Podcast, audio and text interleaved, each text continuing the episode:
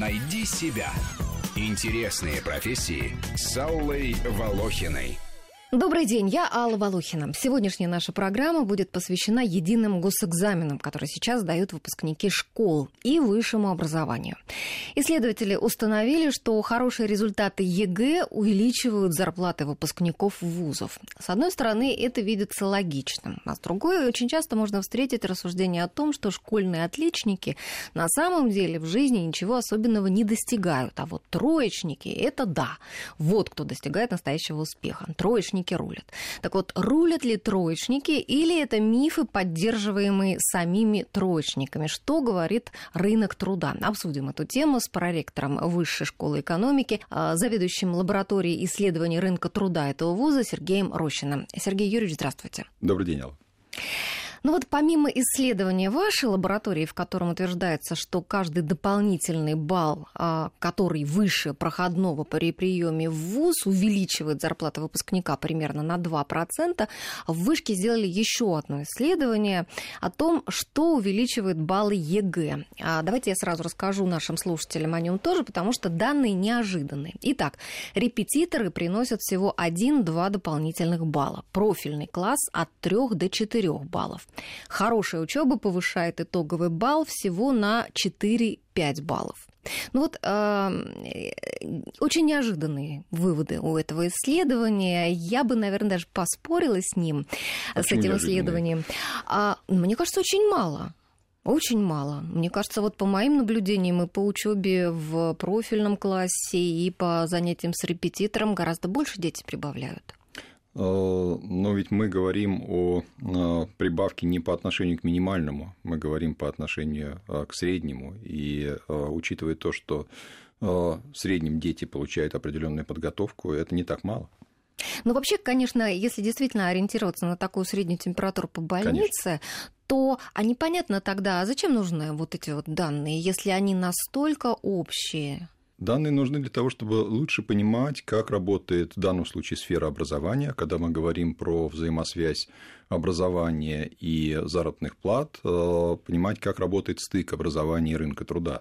Потому что если мы говорим о высшем образовании, то, ну, в общем, уже давно существует понимание того, что высшее образование приобретается, конечно, и для того, чтобы быть образованным, для того, чтобы э, продолжить свой процесс в широком смысле слова социализации, но большинство людей его э, получают для того, чтобы иметь какие-то перспективы в предстоящей профессиональной трудовой деятельности, строить карьеру на основе этого образования. Поэтому взаимосвязь с рынком труда, конечно, важна.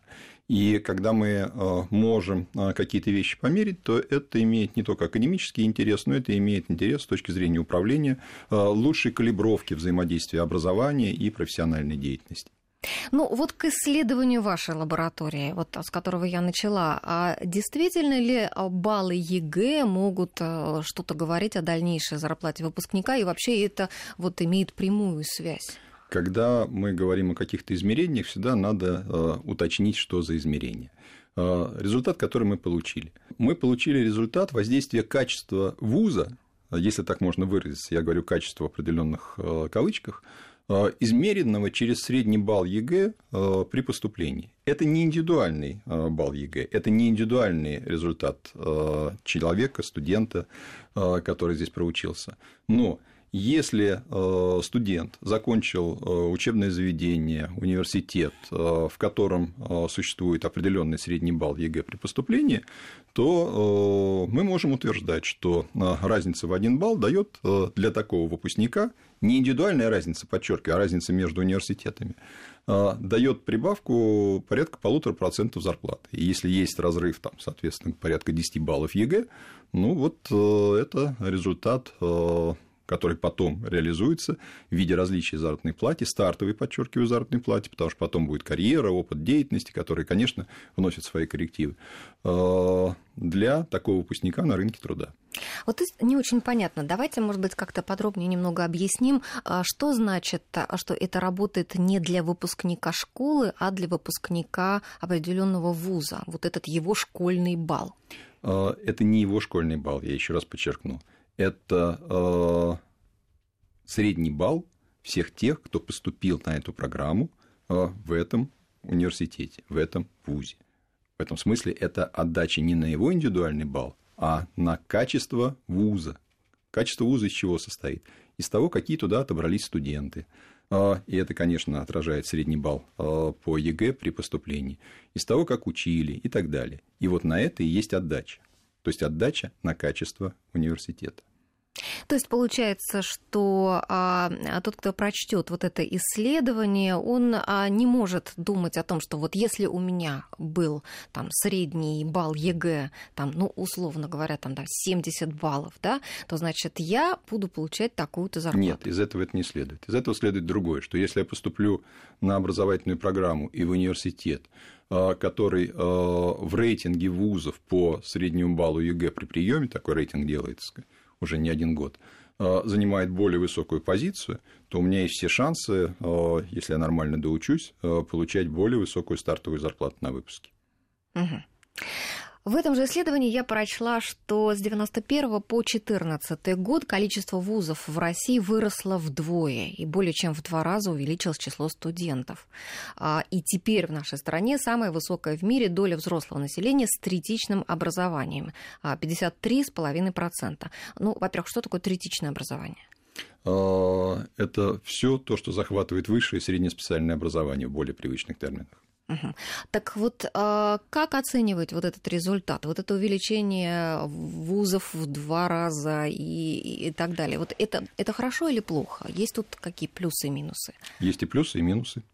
А, с одной стороны, тенденция к увеличению а, высшего образования затрагивает многие страны. Это изменение технологий и изменение роли знания в современной экономике, в жизни современного общества с этой точки зрения э, массовизация высшего образования, как выражаются обычно.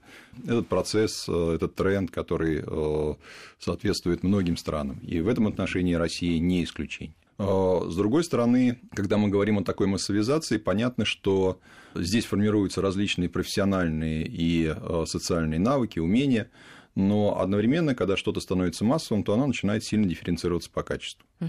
И, э, естественно, такая массовизация приводит к тому, что высшее образование, в отличие от наших иногда прежних представлений, э, далеко не однородно. И э, водораздел уже не выглядит таким образом. Высшее образование, среднее образование и разрывы между ними с точки зрения умений, знаний, квалификаций, успешности последующей. Мы уже говорим о том, что высшее образование дифференцируется, и у нас есть условно качественное и условно менее качественное или некачественное высшее образование, что и проявляется в различных достижениях или деятельности выпускников, получающих то или иное высшее образование. В этом есть, безусловно, плюсы и минусы. Но я хочу э, также э, обратить ваше внимание, что э, рост количества студентов, количества вузов – это тенденция, которая была до 2012-2013 года. Сейчас происходит снижение, совершенно естественное, в силу, в первую очередь, демографических волн. И у нас последние три года снижение количества студентов в целом по России. Ну а рост платности образования тоже влияет, по-вашему? Влияет на что? На количество желающих учиться в вузах? Я бы не сказал, что роста чрезмерной платности, э, потому что если мы посмотрим на количество э, так называемых бюджетных мест в вузах, то есть те, которые выделяются на основе госзаданий, финансируются из бюджета, оно колоссальное, оно большое, оно во многом перекрывает то, что, если мы вспомним, там было 20-25 лет назад, в эпоху Советского Союза. Но к этому добавляется еще и колоссальный спрос э, со стороны э, населения, со стороны домохозяйств, э, который отражается в виде платного образования. И все-таки а, а вы говорите, что нельзя сказать, что рост платы за образование так уж заметен. Но все-таки, наверное, это смотря для какого социального уровня, для какого социального слоя людей. Или я не так так поняла вашу Нет, мысль. я хочу сказать, что э, рост э, количества студенческих мест происходил э, далеко не только за счет платного образования. У нас увеличилось количество так называемых бюджетных мест. Гигантским образом увеличилось. Но... Одновременно увеличилось и количество платных. Теперь, если мы говорим про цену обучения, она очень разная. И она как раз отражает процессы дифференциации высшего образования в силу его массовизации. Мы видим цену иногда очень низкую, и очевидно, что за низкую цену может быть только низкокачественное образование. Согласна. А, мы видим группу а, ведущих, элитных высших учебных заведений, в которых цена обучения достаточно высока, а, и которые связываются, естественно, с качественным образованием. Поэтому надо говорить не вообще про платность, да, а надо говорить, конечно, про дифференциацию цены и одновременно смотреть, как это связано с качеством. А как вы считаете, вот лучше меньше, да лучше, вот я имею в виду количество вузов, или все таки даже несмотря на то, что вузы иногда дают а, образование, которое, ну, знаете, вот часто говорят, заборостроительный там институт, там арбузолитейный и так далее, э, оставить все-таки эти вузы как ну вот некий инструмент, который не дает людям там как-то опуститься на какое-то там социальное дно, как-то поддерживает их, социализирует и так далее.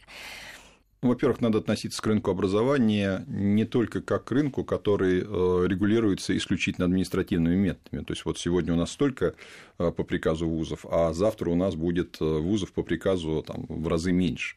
А, мы с вами уже сейчас говорили о том, что количество студенческих мест возрастало и за счет того, что их финансирует бюджет, то есть финансирует государство, а, но и за счет того, что население предъявляло и предъявляет довольно большой спрос на а, платные образовательные услуги и таким образом финансирует развитие сферы образования. Что касается количества вузов, проблема не в количестве вузов как таковых, проблема в том, какое качество образования дают те или иные вузы. А, как это отражается потом в дипломе, потому что а, что означает диплом? Если за ним нет никакого профессионального содержания, если он не несет никакое качество знаний, если за ним нет компетенций, то это а, становится очень плохим сигналом для рынка труда. И мы это видим, что ценность диплома как сигнала, который свидетельствует о определенных квалификациях и об определенных умениях, резко снизилась.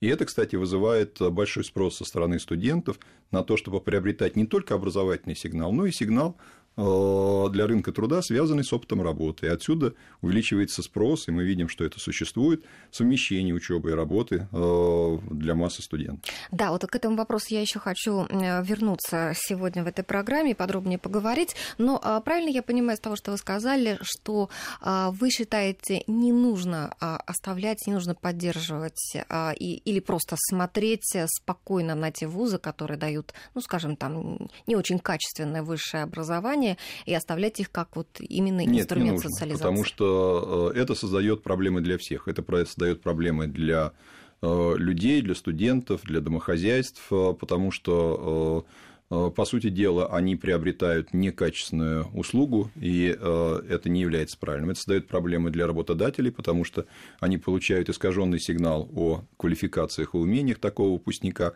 Э, с этой точки зрения вопрос о контроле и регулировании качества образования, безусловно, актуален. Вот вы заговорили об этих сигналах. В вашем исследовании, в вашей лаборатории я прочла о том, что работодатели иногда смотрят на свой опыт с другими другими выпускниками этого же вуза, ну, при приеме на работу, и а, на него опираются. А, а, и а, в то же время они ориентируются на какие-то рейтинги вузов. Вот можно ли опираться на эти рейтинги вузов? Насколько они эффективный инструмент для работодателя? Когда мы говорим о рейтингах вузов, надо понимать, о чем мы говорим. Э, рейтинги э, ведь существуют для чего-то, э, ну, кроме, конечно, для того, чтобы создать работу для рейтинговых агентств и создать определенный спрос всех тех, кто будет обсуждать эти рейтинги и результаты. Рейтинги начали практиковаться сравнительно недавно в истории образования. В общем, это истории не сто лет, а всего лишь там опыт пожалуй, пара десятков лет, если мы берем э, в целом э, глобальную практику. Сейчас это активно начинает применяться и в России. Когда мы говорим про рейтинги, надо понимать, что, как правило, эти рейтинги э, включают в себя различные составляющие, которые связаны как с образовательной, собственно, деятельностью, так и в широком смысле слова с академической деятельностью, с академической продуктивностью, то есть исследования, э, те академические продукты, новые знания, э, которые создают исследователи, работающие в этих университетах. Поэтому, когда мы говорим о рейтингах, надо понимать, как мы их используем. Если мы берем рейтинг, который использует Министерство образования, то он а, немножко о другом, а, так называемый рейтинг а, МОН. Он в первую очередь служит для того, чтобы реализовывать регулирующую функцию, которая у Министерства образования есть, как органа, который страны правительства регулирует сферу образования. А, и таким образом оценивать те а, университеты, которые находятся там вверху, условно говоря, или внизу, и по отношению к которым нужно а, применять какие-то управленческие меры, воздействия и так далее.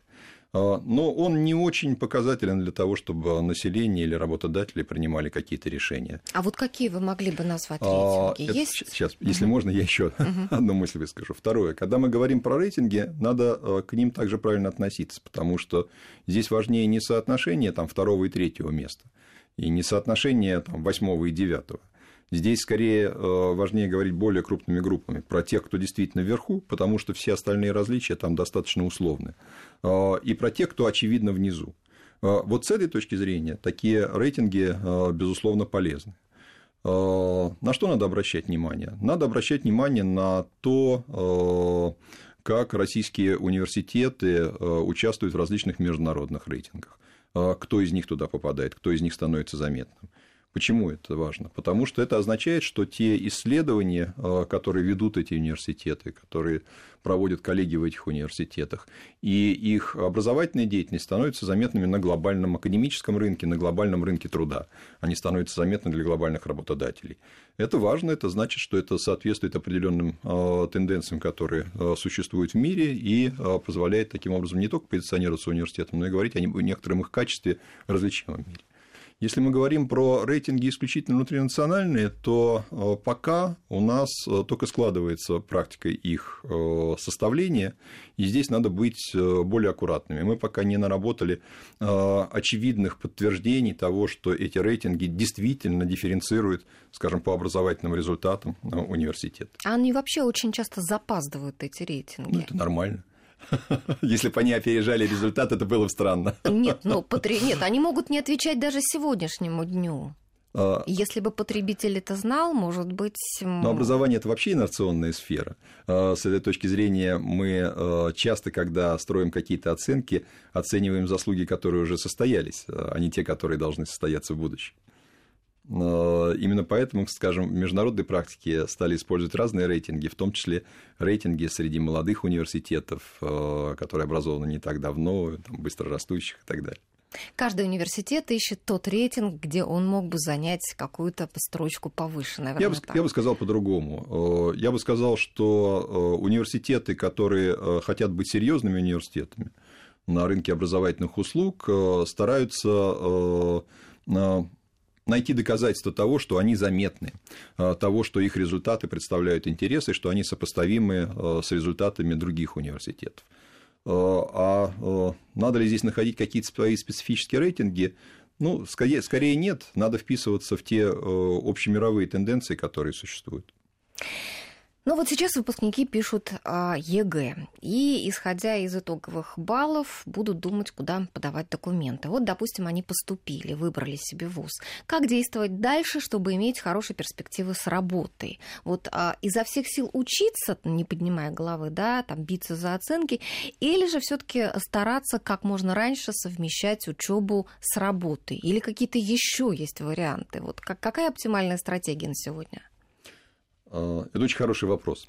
И отвечая на него, я буду немножко раздваиваться, потому что, с одной стороны, я э, вместе с коллегами веду исследования, связанные с рынком труда, исследованием рынка труда в лаборатории. С другой стороны, я действующий администратор университета, проректор по образовательной деятельности. Я, возможно, скажу какие-то крамольные мысли для коллег, по, э, для коллег-преподавателей. Первое, мы провели сейчас еще одно исследование, вот результаты его уже публикуются и впервые в России посмотрели, насколько э, успеваемость связана со стартовыми заработными платами, успеваемость в университете. Но мы получили результаты, что, в общем, скорее всего, никак не связано. Так. Это очень серьезный результат, который говорит о том, что в целом наша система оценивания, которая существует в университетах, она э, нацелена на свою жизнь. Э, свою жизнь с точки зрения э, технологии обучения, э, стимулирования получения там, неких знаний, но это не означает, что все это приводит к обязательной успешности на рынке труда, и что работодатель действительно оценивает оценки и все остальное. Нет, а даже не то, что оценивает он оценки, а просто человек, который, может быть, привык учиться, он, наверное, привык и трудиться, Потому что учеба здесь есть, безус... труд. здесь есть безусловная связь, но и знаний у него если больше. мы говорим уже о трудовой деятельности, то она заключается не только в том, чтобы учиться, но и в том, чтобы действовать и достигать результата, который связан не только с овладением новыми знаниями, но и построениями различных бизнес-процессов, с выстраиванием в широком смысле слова проектной деятельности, взаимодействия с различными другими людьми, партнерами, агентами, овладением всего того, что получило название soft skills – Э, мягкие навыки, как раз связанные с такой различной проектной, презентационной, коммуникационной деятельностью и всем прочим. И нельзя сказать, что наша российская система образования очень хорошо обучает этим soft skills, э, поэтому э, вот то, что мы получили как академический результат, во многом соответствует, по крайней мере, моим интуитивным представлениям о взаимосвязи сейчас сферы образования и рынка труда. Оценки не буквально конвертируются в успех и зарплату. Но получается, а... что вот этот миф, а, или это не миф, что а, троечники, они действительно на коне, а отличники, они эм, далеко не всегда реализуют свой успех в жизни, он правдив? В этом есть доля правды. Но я обращаю внимание, что когда мы рассуждаем об этом, надо помнить э, то, что мы уже сейчас с вами обсуждали, что у нас еще студенты и, соответственно, выпускники различаются еще и потому, какой университет они закончили. Троечник троечнику рознь, а отличник отличнику рознь э, потому что э, в качественном университете, тот, который дает качественное образование, учиться непросто. Э, это я могу сказать и про наш университет, и про другие университеты, где коллеги предъявляют серьезные требования. Э, поэтому э, там сам факт того, что ты уже остался и не был отчислен, доучился, угу. это уже некоторая характеристика того, что ты получил определенные профессиональные качественные знания. И с этой точки зрения дифференциация между тем, кто имел тройку или четверку, не обязательно так велика, если мы в пятибалльной системе оценивания говорим. Но вы поставили еще один очень важный вопрос о том, э, как строить свою стратегию обучающемуся, э, надо ли только учиться или еще, может быть, работать. Это действительно Из очень... какого курса? Это, это действительно важный, важный вопрос, э, потому что я уже сказал, что российский рынок труда не удовлетворен только дипломом, когда он смотрит на выпускника. Дипломов стало очень много. Что за ними, не всегда понятно при этом количестве вузов, при этом количестве очень разного высшего образования. И действительно, э, рынок труда, работодатель э, обращает очень серьезное внимание на то, э, существует ли еще опыт работы опыт трудовой деятельности как на важнейшую характеристику, которая обозначает для него некоторую предпочтительность того или иного выпускника. И наши, опять-таки, исследования показывают, что если мы сравниваем студентов, которые только учились, при прочих равных, со студентами, которые учились и работали, если мы прочие равные смотрим, то мы видим, по крайней мере, где-то 20% премию в стартовой заработной плате у тех, кто совмещал учебу и работу. А вы знаете, э, я слышала о такой истории, просто знакомая, буквально близкая мне девочка устраивалась на работу после бакалавриата, престижного вуза, одного из лучших в стране, может быть, даже лучшего. И работодатели просто не хотели брать на работу девочку после бакалавриата, ссылаясь на то, что у нее нет офисного опыта. Вот неужели это такая важная, это сакральная вещь, этот э, офисный опыт? А, ну, мне трудно это интерпретировать, потому что нужен всегда конкретный кейс, mm-hmm. но для современного рынка труда наличие вообще трудового опыта, а, который может быть в том числе и в виде офисного опыта, да, важно. Мы продолжим обсуждать эту мысль после новостей. Сейчас мы прервемся буквально на пару минут. Оставайтесь с нами. Найди себя. Интересные профессии с Аллой Волохиной.